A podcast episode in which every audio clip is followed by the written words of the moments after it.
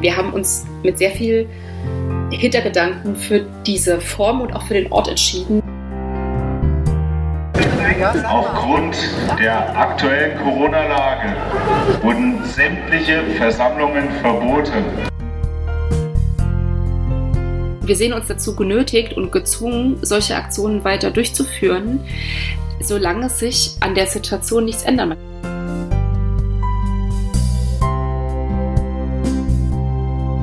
Hallo und herzlich willkommen zu einer neuen Folge der Corona-WG. Heute will ich mal äh, berichten von einem Erlebnis aus der letzten Woche.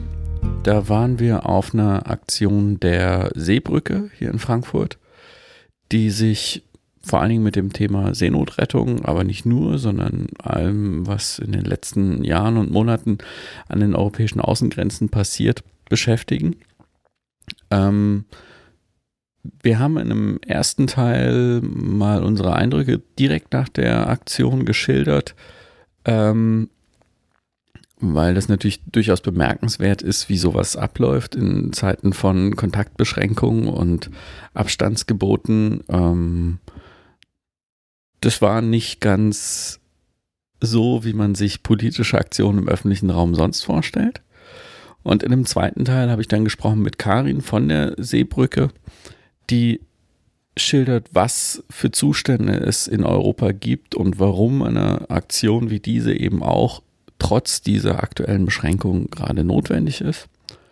Ähm, und die auch nochmal was dazu sagt, wie die juristische oder ja, die Pandemiesituation sich auf diese Aktion ausgewirkt hat. Ich hoffe, ihr habt Spaß damit. Es unterhält euch. Äh, und gebt uns ein paar gute Bewertungen, teilt uns und kommentiert. Schlagt vielleicht auch mal Themen vor. Ja, jetzt wünsche ich euch viel Spaß damit.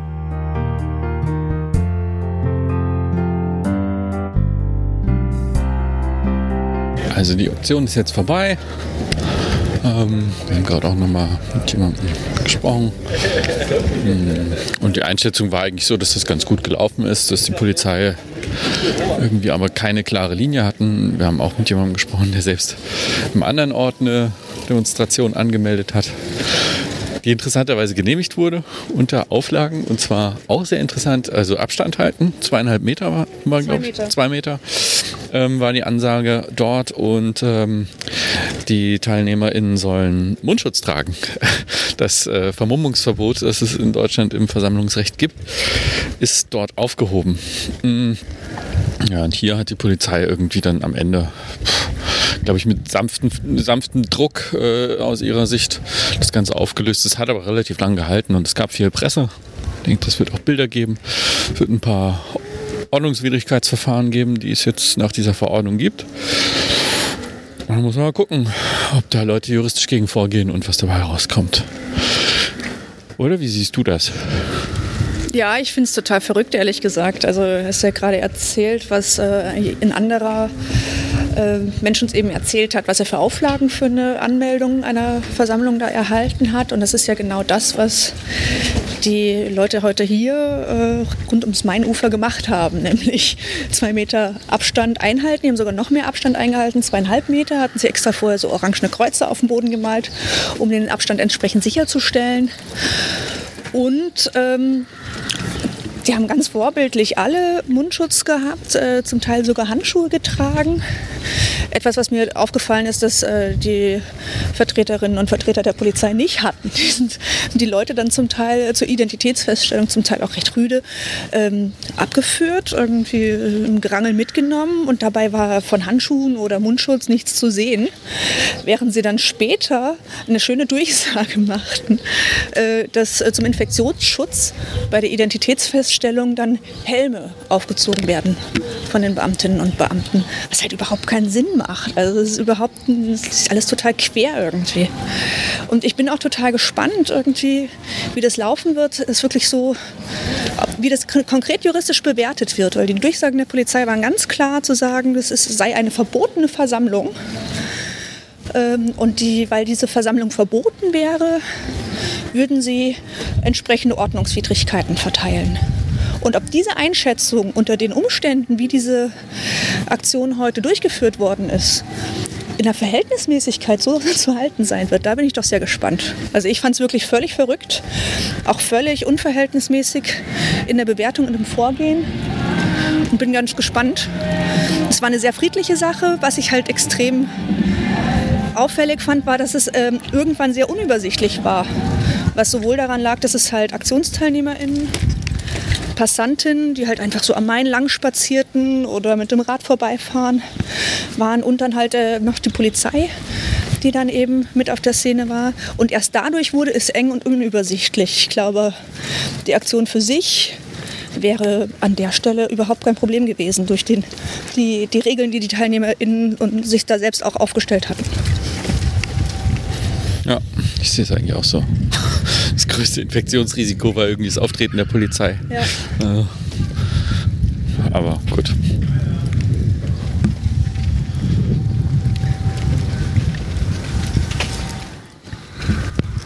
So, und jetzt gehen wir, glaube ich, nach Hause an diesem äh, schönen Frühlingstag.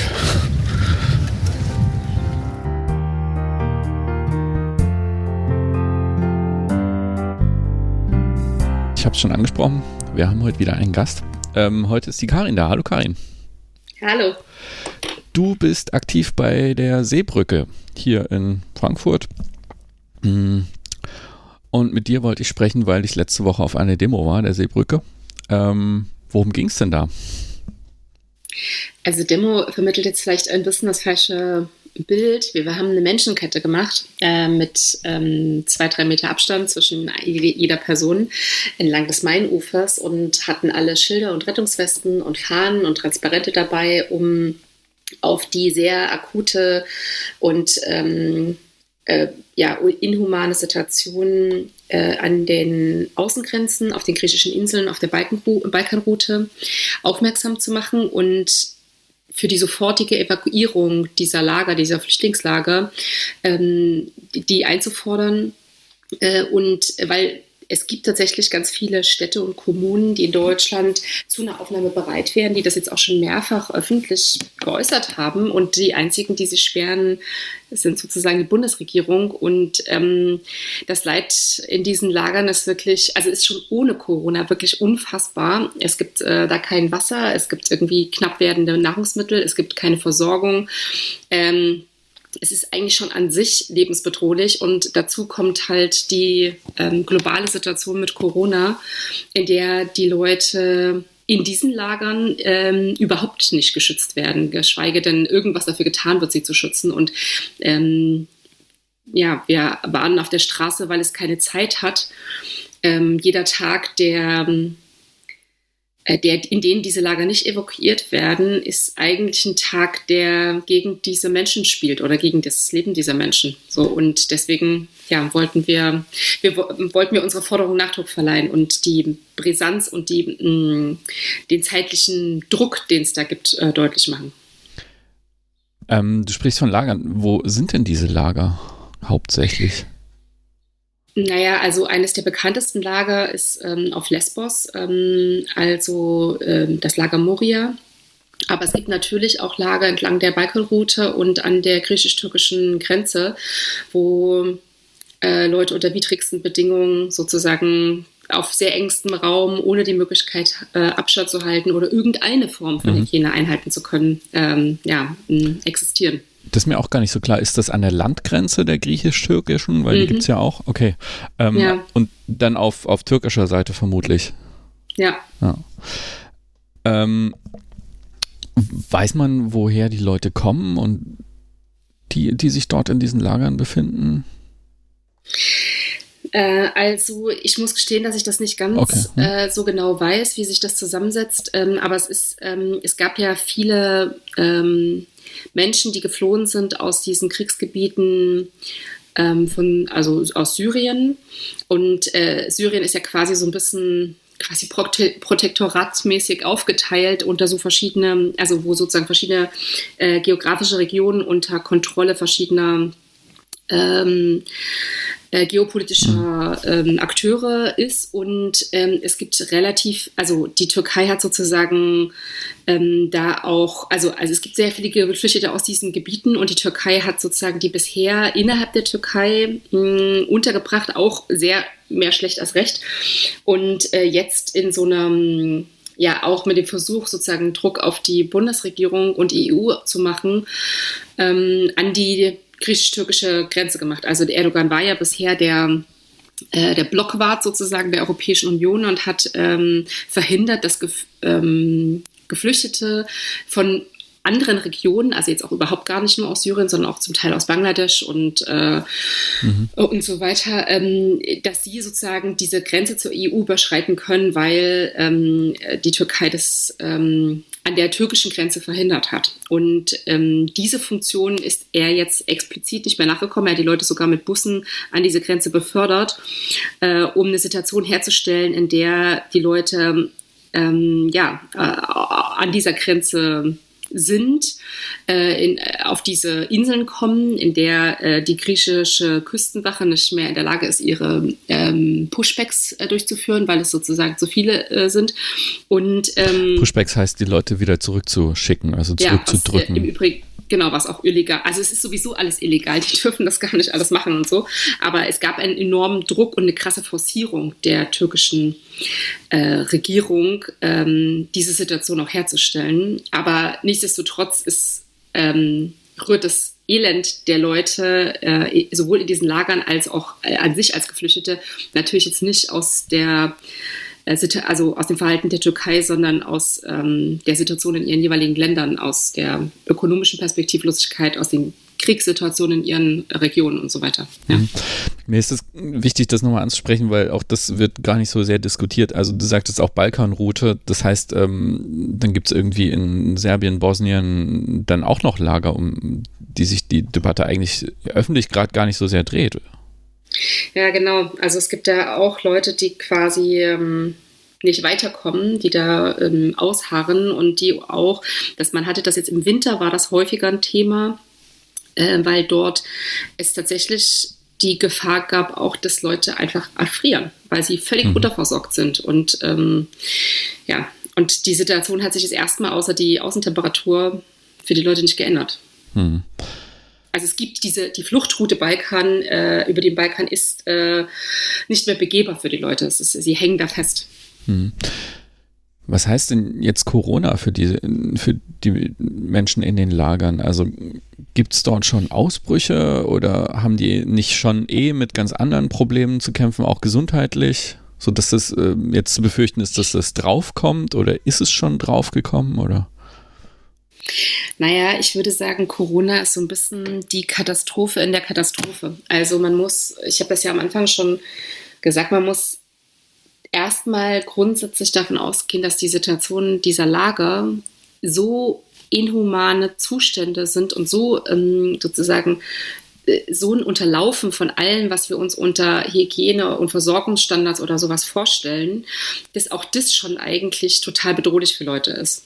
Also ähm, äh, Leute, die mit einem schwachen Immunsystem, ähm, ähm, ge gebrechliche Leute, kleine Kinder und so weiter. Also sozusagen für die alle ist es auch das schon per se gefährlich. Und Ärzte ohne Grenzen hat äh, auch vor der Corona-Zeit ähm, darauf hingewiesen, äh, unter welchen Bedingungen ähm, dort die Menschen leben und ähm, wie wichtig es ist, diese Lager zu evakuieren. Und jetzt, also es war quasi eine Katastrophe. Und jetzt äh, gibt es halt diese globale Phänomen von Corona und ähm, die permanente Gefahr, ähm, dass natürlich auch Corona für diese, in diesen Lagern ausbrechen kann ähm, und damit äh, das Mensch, also das Leben dieser Menschen natürlich nochmal in besonderer Weise gefährdet ist, weil äh, sie auf dieser Insel zum Beispiel sind in Moria oder so und da, also es mhm. gibt diese Versorgung nicht, sie können diesen Abstand nicht einhalten. Sie haben, es gibt kein fließend Wasser, also es ist abgestellt worden, sodass also selbst die basalsten Formen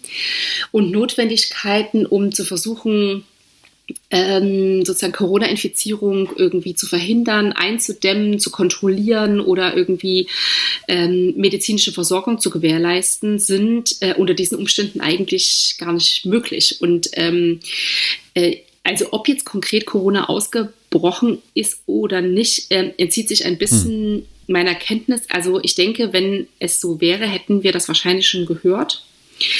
Ähm, aber natürlich kann man das auch auf eine Art nicht ausschließen, weil wir ja wissen, dass ja auch ganz viele Corona-Fälle ähm, mit einer sehr, also sozusagen eigentlich keinen schwerwiegenden Verlauf haben, ähm, es generell eine schwierige gesundheitliche Situation gibt und ähm, deswegen die Leute vielleicht auch an anderen Dingen sterben, die gar nicht Corona zugeordnet werden. Also ich finde sozusagen die Identifizierung dessen, was da jetzt schon Corona ist oder mhm. nicht oder ob das so, das halte ich für sehr ähm, schwierig. Ich glaube, ähm, es, äh, Corona erhöht sozusagen nur die, ähm, die Handlungsnotwendigkeit oder das Risiko dieser Leute nochmal ähm, um ein Vielfaches, ähm, weil es eben, ja, halt, wie hält man Abstand in einem ähm, Flüchtlingscamp? Mhm.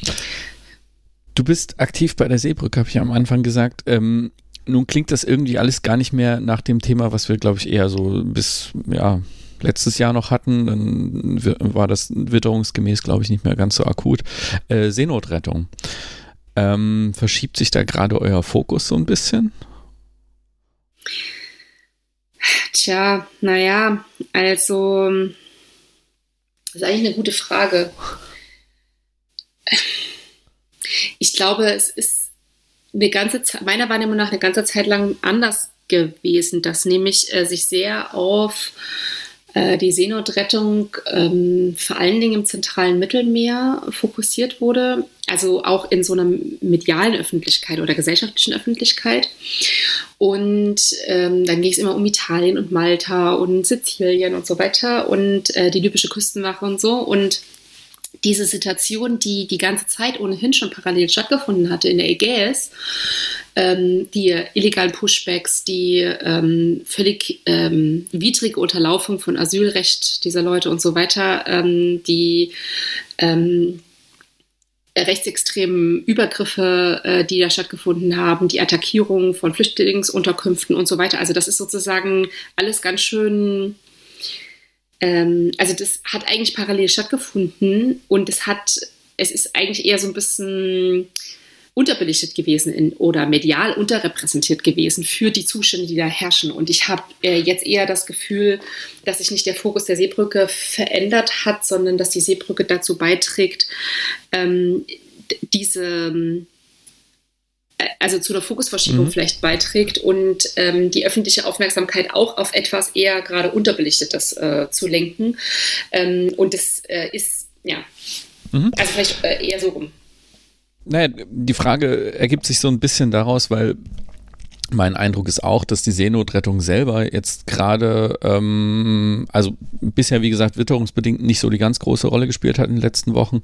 Ähm, nur das wird ja wieder Thema werden möglicherweise. Ähm, aber ganz anders, weil es stellt sich natürlich schon die Frage, wie gehen diese Länder, also Spanien, wie geht äh, Italien, wie geht auch Griechenland damit jetzt um?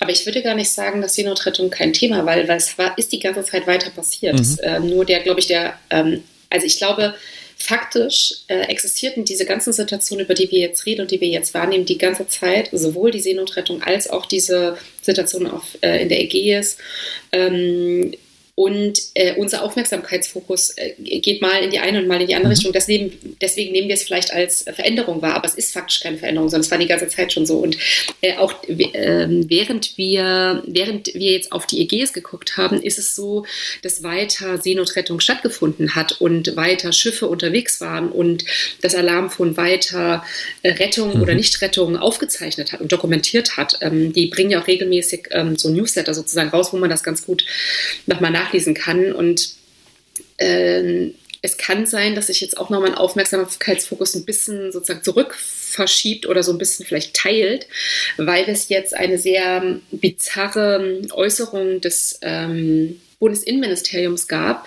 ähm, in Bezug äh, auf äh, private, also zivile Seenotrettungsschiffe, äh, die nämlich dazu aufgefordert wurden, das Retten zu unterlassen. Also ähm, das macht, markiert nochmal, an welchem Punkt wir irgendwie angekommen sind. Also es ist, ähm, äh, es ist ja eigentlich ähm, na, also äh, globales Recht, Also das ist sozusagen äh, wirklich äh, ein Recht, also jetzt nicht nur ein sowas wie Menschenrecht, sondern es ist sozusagen eine Rechtssituation, ähm, dass äh, Seenotrettung stattfinden muss. Also das ist sowas wie dieser hippokratische Eid für Ärzte oder sowas. Mhm. Also das muss, müssen Länder machen. Und ähm, auch Schiffe müssen das machen. Man kann sich das nicht einfach aussuchen. Und wir haben eine ganze Zeit lang darum gekämpft, ähm, dass ähm, also Seenotrettung nicht stattfindet. Dann gab es die zivile Seenotrettung, die da krass eingesprungen ist und die, die, die das sozusagen präsent gehalten hat. Und jetzt wird sogar die zivile Seenotrettung, also es wird nicht nur unterlassen, das zu machen, was man eigentlich machen muss als äh, Land, sondern, äh, also in der Länderverantwortung, sondern es wird jetzt auch noch der zivilen Seenotrettung, die quasi kompensiert hat, so versucht hat zu kompensieren, dass die äh, nationale äh, Seenotrettung nicht funktioniert, ähm, äh, denen wird jetzt auch noch versucht, das zu untersagen. Und das ist wirklich, also das ist, äh, das hinter, also verlässt einfach jegliche Ebene. Ähm, mhm. Das bringt mich ein bisschen zu dem Punkt ähm, dieser Menschenkette. Ähm, was waren denn die konkreten Anliegen, die ihr bei der Menschenkette in die Öffentlichkeit tragen wolltet? Naja, also uns ging es, der Ausgangspunkt ist für uns die Situation, wie ich sie gerade beschrieben habe. Also die Situation der Menschen, die sich immer noch in diese Schiffe setzen, die Situation der Seenotrettung, äh, die behindert, kriminalisiert und untersagt wird und die Situation in diesen Lagern äh, auf Moria, ähm, an der griechisch-türkischen Grenze und auf dem Balkan und ähm, das Leben dieser Menschen dort und dass das ähm, keine, kein Aufschub äh, geben darf für deren Rettung und dass diese vielbeschworene Solidarität jetzt in Corona-Zeiten eben nicht nur eine Solidarität mit Deutschen ist, sondern eine globale Solidarität sein muss. Und ähm, wir haben uns, also wir haben, äh, wir haben eine also sehr bizarre Situation, nämlich dass äh, es eigentlich total viele aufnahmewillige Kommunen und Städte gibt, ich glaube mittlerweile 140, das permanent ähm, äh, aus, aus, der, aus dem Stadtstaat sozusagen Berlin oder aus Thüringen oder aus anderen sozusagen äh, Städten sich öffentlich dazu geäußert wird, dass man eigentlich Leute aufnehmen würde, dass die Kapazitäten da sind, dass es alles gar kein Problem wäre, dass man das regeln könnte. Und es aber verhallt. Es findet nicht statt und es findet gleichzeitig jeden Tag. Es gibt Politiker, die vor Ort sind. Es gibt eine ähm, Selbstorganisierung der Geflüchteten auf Moria ähm, und es gibt Journalistinnen, die vor Ort sind und die jeden Tag darüber berichten, wie unfassbar krass das dort ist. Und es ist einfach, es verpufft sozusagen. Und deswegen haben wir gedacht, wir können das, wir müssen äh, dem Nachdruck verleihen. Wir müssen auch hier dafür sorgen, dass das gehört wird. Und ähm, dann haben wir das Problem mit Corona.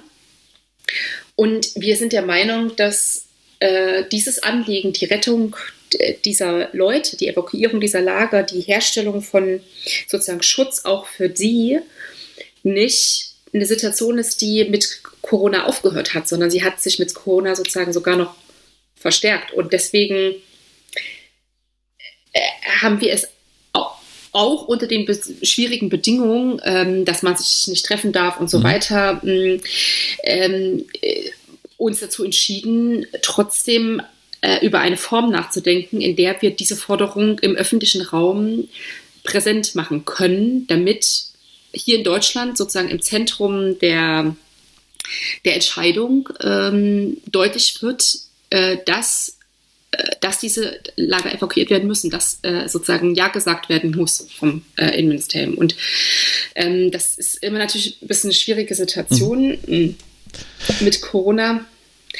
Aber ähm, genau, das war. Haben, ja. Das, das war auch so meine erste Reaktion. Ich war ehrlich gesagt ein bisschen skeptisch und dachte mir, huch, ähm, ist das jetzt überhaupt ein guter Zeitpunkt, sowas zu machen und wie soll das gehen und äh, ist das nicht eigentlich ein Infektionsrisiko? Naja, also ich meine, das, das hat sozusagen zwei Aspekte, finde ich. Das eine ist, wir können es uns hier halt aussuchen. Wir können entscheiden, was wir machen, äh, ob wir rausgehen, ob wir in der Wohnung bleiben, äh, ob wir uns ähm, ähm, mit Leuten treffen oder nicht ähm, und äh, ob wir uns die Hände waschen und so weiter. Und die Leute dort, die können das nicht entscheiden. Sie haben sozusagen, sie sind dieser ihrer Situation und dieser Corona-Situation äh, ausgeliefert, wenn ähm, wir nicht dafür sorgen, dass es einen Korridor gibt. mhm. dass es Charterflüge gibt oder sowas. Und das, deswegen gibt es eine unmittelbare Dringlichkeit, um Menschenleben zu schützen, äh, um Infektionsrisiko zu senken, äh, um ähm, Solidarität zu praktizieren, äh, auf diese Situation aufmerksam zu machen und auf diese Forderung aufmerksam zu machen. Und ähm, die andere Ebene ist, dass ähm, wir ja jetzt nicht leichtsinnig uns gedacht haben, so, jo, wir machen jetzt halt mal das, was wir immer machen, wir machen mal eine Demo oder sowas, sondern wir haben uns, wir haben lange überlegt, in welcher Form wir die Forderung präsent machen können, um ihr Nachdruck zu verleihen, ohne ähm, auch hier Leute zu gefährden oder ein Infektionsrisiko oder sowas darzustellen. Und wir haben uns deswegen für diese Form der Menschenkette entschieden, wo es möglich, also an einem Ort, an dem es möglich ist, Platz äh, zu halten, Abstand zu halten, alle Abstandsregeln einzuhalten und trotzdem gesehen zu werden, wo alle einander ausweichen können. Also ähm, wir haben uns mit sehr viel Hintergedanken für diese Form und auch für den Ort entschieden, genau weil er ermöglicht, präsent zu sein, ohne dass er ein Infektionsrisiko erhöht oder irgendeine Form äh, gefährdet. Mhm. Ihr habt ja ganz konkret dann auch Dinge vorbereitet. Ne? Man sah dann irgendwie Markierungen auf dem Boden. Ähm, die Leute waren dazu aufgerufen, Mundschutz und möglichst auch Handschuhe zu tragen. Ähm, und ähm, dann habt ihr tatsächlich eine Versammlung angemeldet oder ja? Ja, also äh, wir waren am Anfang äh, der Überzeugung, oder äh, es ist ja sozusagen so, ähm, oder es wird ja so transportiert, Versammlungen sind nicht möglich. Also, äh, dass es Verordnungen gibt, dass das äh, sozusagen nicht zulässig ist und so weiter. Wobei das ja auch sehr rechtlich umstritten ist. Und äh, wir haben deswegen überlegt, ähm, wie könnten wir äh, koordiniert, einen koordinierten irgendwie Ausdruck finden, in dem aber äh, den Leuten selber ähm, indem es sozusagen man gemeinsam eine Aktion macht, aber trotzdem die Leute individuell zu einer bestimmten Uhrzeit einfach mit einem Schild in der Hand sich beteiligen. So, also es sozusagen gar nicht ähm, nötig ist, sich miteinander zu unterhalten, gar nicht nötig ist, sich zu berühren und, oder irgendwie so. Ähm, und sind deswegen davon ausgegangen, dass es sich gar nicht um eine Versammlung handelt, sondern dass es eigentlich nur ein Vorschlag ist. Ähm, also die, die Seebrücke wollte sozusagen einen Vorschlag machen für individuelles Verhalten zu einem bestimmten Zeitpunkt. Mhm ähm, weil es ähm, die Aktion hat ja stattgefunden am bundesweiten Seebrücke-Aktionstag und hat damit auch den unmittelbaren ähm, Rahmen hergestellt. Und, ähm, und dann wurde uns vermittelt, dass das, was wir uns überlegt hatten als individuelles Verhalten, dass das juristisch gesehen eine Versammlung ist. Ähm, das mm, war uns jetzt ehrlich gesagt nicht so klar. Und dann sind wir ähm, der Aufforderung nachgekommen, äh, die Versammlung, äh, da, wenn es eine Versammlung ist, okay, dann versuchen wir sie anzumelden mhm. und haben sie angemeldet und haben daraufhin keine Reaktion von der Ordnungsbehörde bekommen und sind deswegen bis zu dem Sonntag ähm, auch davon ausgegangen, dass die Versammlung ähm, angemeldet ist. Es ist ja in Deutschland so, dass man Versammlungen quasi nicht genehmigt bekommen muss, sondern man muss ja nur da, sie muss, man muss ja nur anzeigen. Und das haben wir getan. Äh, und es gab keine Reaktion und äh, die Polizei hat uns dann vor Ort erklärt, dass sie das so ein bisschen anders sieht und dass ihre Rechtsinterpretation halt ist, dass es gar keine Versammlung gibt und die Ordnungsbehörde, wenn sie reagiert hätte, äh, es verboten hätte. Das ist natürlich ein bisschen, wenn, wenn, wäre, hätte und viel Konjunktiv äh, und ähm, stellt schon auch eine, also ja, ein bisschen problematische Situation her. Das war ähm, vor Ort ziemlich genau mein Eindruck auch anhand der Durchsagen, die die Polizei gemacht hat. Zum einen haben sie erklärt, ähm, dass Versammlungen äh, bundesweit verboten seien, mhm, was glaube ich gar nicht so stimmt, was genau. auch nicht so einfach wäre. Genau, ja. Und ähm, dass man jetzt diesen Ort verlassen sollte und das sei dann nicht geschehen und deshalb würde jetzt die Versammlung aufgelöst beziehungsweise die Leute würden jetzt, also jetzt würden Personalien festgestellt werden und ähm, Ordnungswidrigkeitsverfahren eingeleitet werden. Aber das haut ja hinten und vorn irgendwie alles nicht hin, weil entweder ist es eine Versammlung oder es ist keiner. Und wenn es eine ist, hätte sich die Polizei ja überlegen müssen, ähm, unter welchen Voraussetzungen die eben auch stattfinden kann, oder? Genau, es ist, äh, es widerspricht sich halt alles und äh, es gibt halt ähm, eine sehr rigorose Auslegung ähm, der aktuellen Rechtslage, die nämlich, also seitens der Polizei, die sagt, dass es äh, jedwede Form von Versammlung ähm, untersagt ist. Also sozusagen egal unter welchen Umständen sie stattfindet, äh, ist sie untersagt. Und das ist natürlich also eine höchst problematische ähm, Auffassung, weil ähm, eigentlich also man muss sich ja sozusagen, wir leben ja in der Demokratie und äh, die Versammlungsfreiheit ist ein hohes Gut, ähm, was ja auch im Grundgesetz abgesichert ist. Und das ähm, Versammlung unter sehr ähm, präzisen und sehr vielleicht vielfältigen Auflagen nur stattfinden können, weil die Gesundheit ähm, der Bevölkerung geschützt werden muss und so weiter, das ähm, ist völlig d'accord oder das ist alles völlig einleuchtend, aber dass sie in egal welcher Form nicht stattfinden kann, also per se ein Problem ist. Ähm, das finde ich äh, irritierend und zwar vor allen Dingen vor dem Hintergrund dessen, ähm, was man sozusagen als Alltagsverstand irgendwie wahrnimmt, wenn man bei diesem Wetter am Main spazieren geht. Also Menschen halten sich da die ganze Zeit auf. Ähm, äh, sie stehen rum, sie ähm, rauchen eine Zigarette, sie, ähm, sie spielen mit ihren Kindern, sie äh, gehen da spazieren, sie fahren da Fahrrad und sie liegen auf der Wiese. Mhm. Und ähm, sie halten die Abstandsregeln ein. Wir haben die Abstandsregeln auch eingehalten oder hatten das fest vor, haben das auch vor Ort durchgesetzt und getan. Und nur weil wir jetzt auch noch ein Schild in der Hand haben und für eine politische Forderung äh, aufmerksam machen, ist es etwas anderes als diejenigen, die da einfach nur so rumstehen und in der Sonne die Sonne genießen. Und das, äh, das ist eine sehr problematische Interpretation der Polizei. Und ähm, das hatte so, sogar so Stilblüten also ich glaube, die wussten selber auch nicht so richtig, was sie damit jetzt machen sollen. Es hatte dann auch so Stilblüten, dass ähm, es wurden dann ja so Personal äh, festgenommen. Mhm. Äh, also es wurden Personal festgestellt von Leuten. Und ähm, während es gab Leute, die auf die Personen gewartet haben, deren Personal festgestellt wurden. Und währenddessen hat die Polizei Durchsagen gemacht, dass man hier warten darf, man soll nur den Sicherheitsabstand einhalten. Das bedeutet aber, das Problem war gar nicht, dass die Leute da waren. Das Problem war, dass sie ein Schild in der Hand hatten. Und ähm, wenn, wenn es man es auf diesen Kern reduziert, dann gibt es tatsächlich nicht nur einen juristischen, sondern auch einen politischen und äh, Widerspruch äh, zu dieser Interpretation oder zu der aktuellen Rechtsverordnung oder deren Interpretation, dass Versammlungen in jeglicher Form ähm, nicht erlaubt sind. Mhm.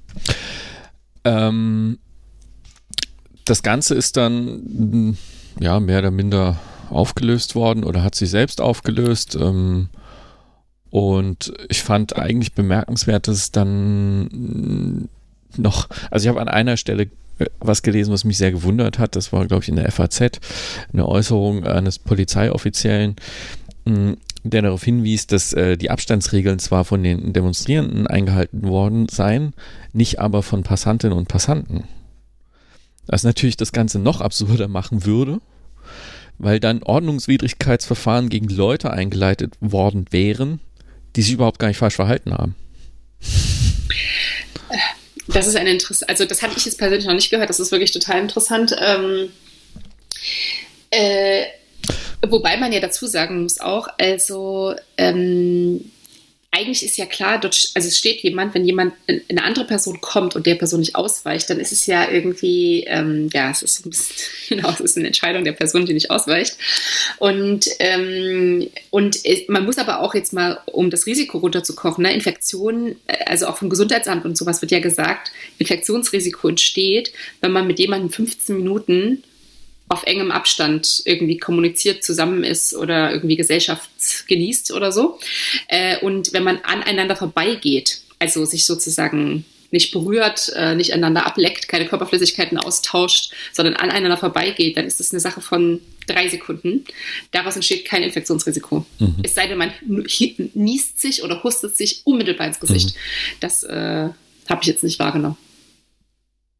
Ähm, Jetzt gibt es unterschiedliche Rechtsauffassungen. Weißt du, ob da juristisch noch was folgt oder folgt da nichts oder ist das alles noch offen? Naja, gut, das liegt ja nicht an uns. Das wird äh, an der, ja, das wird, das ist eine gute Frage. Das, also wir wissen das nicht. Wir glauben, wir haben uns völlig rechtmäßig verhalten. Wir haben wir waren erst der Meinung, es ist keine Versammlung, dann wurde uns mitgeteilt, es ist eine Versammlung, wir haben sie angemeldet, wir haben uns an alles gehalten, ähm, was Leuten individuell hm.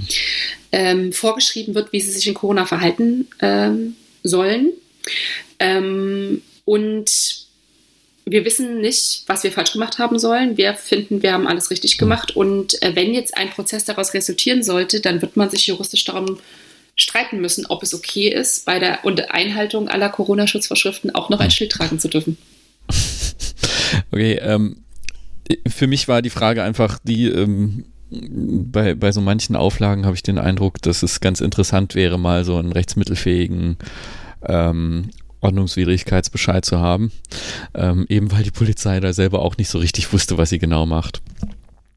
Weil das ist ja das, was sie angedroht hat. Also zumindest, also da waren vor Ort äh, andere Aussagen gemacht worden, als später irgendwie in der Öffentlichkeit äh, standen. Da hieß es nämlich, es ging um Ordnungswidrigkeiten. Ähm, auf der anderen Seite habe ich zum Teil auch gelesen, dass es um Strafverfahren ging, was sich ziemlich widerspricht. Ähm, aber gut, das werden die Betreffenden ja dann ja selber auch entscheiden müssen. Ne? Also ich denke, also wir haben nochmal alle dazu aufgefordert, falls jetzt irgendjemand, der sich an der Aktion beteiligt hat, äh, einen Brief nach Hause bekommt, dann äh, sich bei der Seebrücke in Frankfurt zu melden, damit wir äh, das gemeinsam besprechen können, mhm. also gemeinsam darum einen Umgang finden können, äh, uns gemeinsam um ähm, vielleicht auch Anwälte und sowas und eine Rechtseinschätzung bemühen können, damit jetzt niemand damit alleingelassen ist. Es ist ja, also weder, wir, wir wollen ja als Seebrücke weder die Leute, die sich an der Aktion beteiligen, allein lassen, noch die Leute an den Außengrenzen. Mhm. Jetzt war die Aktion rum. Ähm, ich glaube, man kann auch sagen, dass sie in gewisser Weise ein Erfolg war, weil sie ja eine Öffentlichkeit gefunden hat. Es war ein außerordentlicher mhm. Erfolg. Ähm, und wie geht es denn jetzt weiter?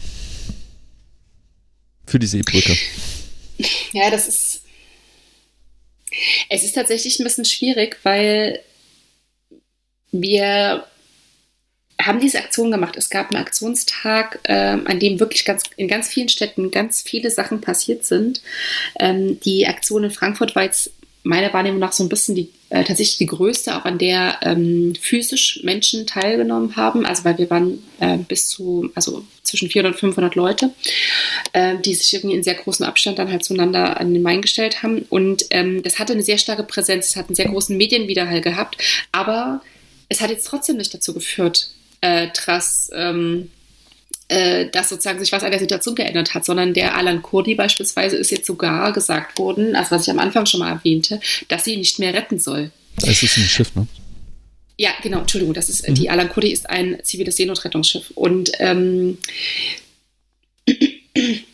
also wir würden ja gern auf solche Aktionen verzichten, aber wir sind, wir sehen uns dazu genötigt und gezwungen, solche Aktionen weiter durchzuführen, solange sich an der Situation nichts ändert. Man könnte es jederzeit entscheiden. Es gibt überhaupt gar keinen Grund, warum diese Leute nicht evakuiert werden, warum diese Lager nicht evakuiert werden und warum zivile Seenotrettung nicht weiter retten darf. Es, es gibt überhaupt gar keinen rationalen Grund. Es gibt äh, genügend Ressourcen, es gibt genügend Städte, äh, es gibt genügend Schiffe. Man könnte die Leute mit auf Kreuzfahrtschiffe abholen. Es gibt Hotels, es gibt sozusagen, die man öffnen könnte. Ähm, äh, es gibt keinen objektiven Grund. Es wird nur politisch verhindert. Und das ist, da wird sozusagen die Solidarität mit den einen gegen die Solidarität mit den anderen ausgespielt. Und das können wir nicht zulassen. Und deswegen kann das für uns nur heißen, dass wir weiter überlegen, äh, wann wir die nächste Aktion machen. Mhm. Wäre wär schön, wenn es anders wäre. Mhm. Da bin ich gespannt. Haben wir noch was vergessen, was wichtig wäre? Ich glaube, es war jetzt äh, ein ganz guter Rundumschlag. Ich mhm. glaube, ähm, wir sollten, genau, ich glaube, das Wichtigste ist für uns, glaube ich, dass ähm, Solidarität eben eine Solidarität mit allen sein muss und ähm, dass, ähm, dass es schwierig ist, die ganze Zeit äh, von äh, der Bundeskanzlerin irgendwelche Ansprachen zu bekommen ähm, oder von irgendwelchen anderen Politikerinnen und Politikern, äh, dass man auf seine Mitmenschen achten sollte, wenn so eklatant Menschenrechte und Grundrechte von äh, Geflüchteten übergangen und mit Füßen getreten werden. Vielen Dank, Karin. Kein Problem. Hast du da gerade eine Demo gesehen? Nee.